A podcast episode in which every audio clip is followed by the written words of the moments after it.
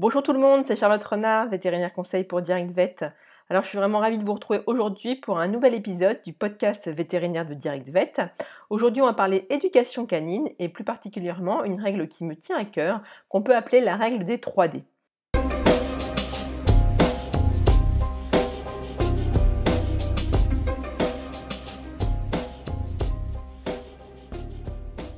Alors en fait, quand on veut éduquer son chien, il est très important de travailler de manière progressive.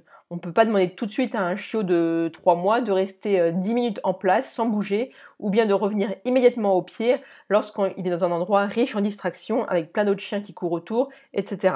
Il faut vraiment travailler dans un ordre et progressivement. Donc pour réussir au mieux l'apprentissage de votre chien, je vous conseille tout particulièrement de vous appuyer sur cette technique, cette règle des 3D qui est une règle phare de l'éducation canine. Alors, qu'est-ce que les 3D Donc, eh ben, tout simplement, on parle de D pour distance, durée distraction. Donc si on imagine qu'on les note de 1 à 5, on pourra mettre 1 pour euh, une valeur faible de difficulté et 5 pour la valeur la plus haute de difficulté.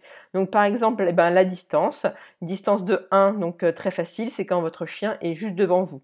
Distance de 3 par exemple, bah, c'est une distance moyenne, le chien est à 4-5 mètres.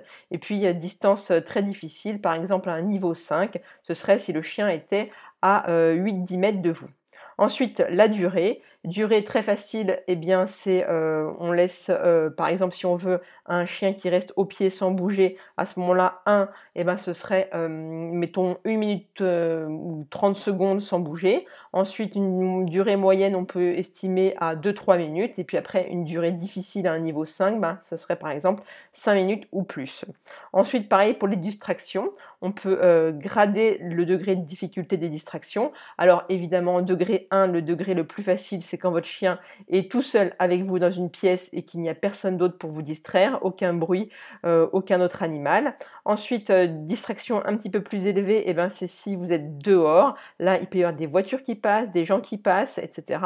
Euh, et ensuite, distraction très élevée, c'est s'il y a d'autres chiens qui sont à côté, si vous êtes, mettons, au milieu d'un parc à chiens ou en famille qui a plein d'enfants autour. Là, il y a beaucoup de distractions, beaucoup de choses qui peuvent aller distraire votre chien et à ce moment-là, on passe au niveau 5. Alors, comment utiliser cette règle des 3D dans l'éducation de votre chien? Ben, tout simplement, quand on enseigne un nouvel ordre à son chien, il faut mettre ces trois paramètres à leur niveau le plus faible, au niveau 1, premier niveau de difficulté. Donc on reste au plus près de son chien, on ne lui demande pas de tenir l'ordre trop longtemps, et puis euh, on se met dans une pièce où il n'y a aucune distraction. Donc tous les curseurs sont sur le 1. Et puis, quand le chien commence à bien assimiler l'ordre, quand il a bien compris, on peut augmenter les curseurs de la difficulté de chaque dé. Alors, chose importante, il faut augmenter chaque paramètre à part. C'est-à-dire qu'on ne va pas augmenter la distance et la durée d'un coup en même temps, euh, ou la durée et la distraction, on va faire chaque paramètre un par un. Donc on peut d'abord augmenter la distance, puis la durée, puis les distractions. Et quand votre chien est bien à l'aise avec chaque paramètre augmenté séparément, et eh bien là, vous allez pouvoir cumuler deux paramètres en même temps. Par exemple, et eh bien, vous éloigner un peu plus et augmenter le temps où votre chien doit rester sans bouger, par exemple. Ou alors augmenter la distance pour un rappel avec plus de distractions à côté.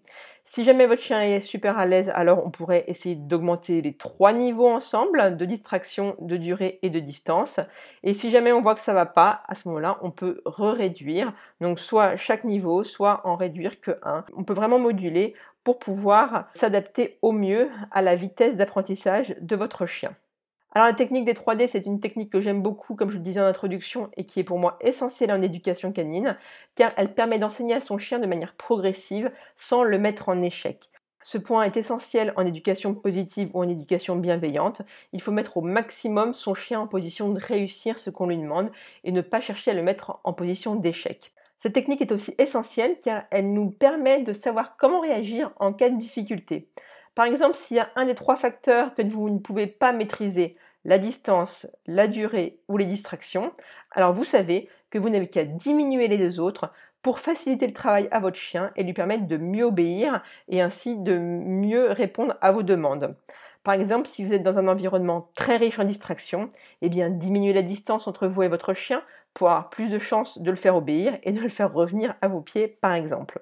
Voilà, cet épisode de podcast est maintenant terminé. J'espère qu'il vous a plu. Si c'est le cas, bah, n'oubliez pas de vous abonner pour ne pas rater les prochains épisodes. Et puis parlez-en autour de vous, à tous vos amis qui sont propriétaires de chiens ou de chats. Et puis euh, n'oubliez pas que vous pouvez faire un petit tour sur le blog de DirectVet, donc https blog.direct-vet.fr. Sur le blog, vous pourrez d'ailleurs retrouver un article qui parle de la règle des 3D avec une infographie que vous pourrez télécharger pour mieux vous en rappeler. Et puis vous pourrez aussi euh, vous inscrire pour télécharger gratuitement mon manuel de premier secours à l'usage des chiens et des chats. Je vous dis à bientôt et en attendant n'oubliez pas, nos animaux sont notre équilibre alors protégeons-les. Ciao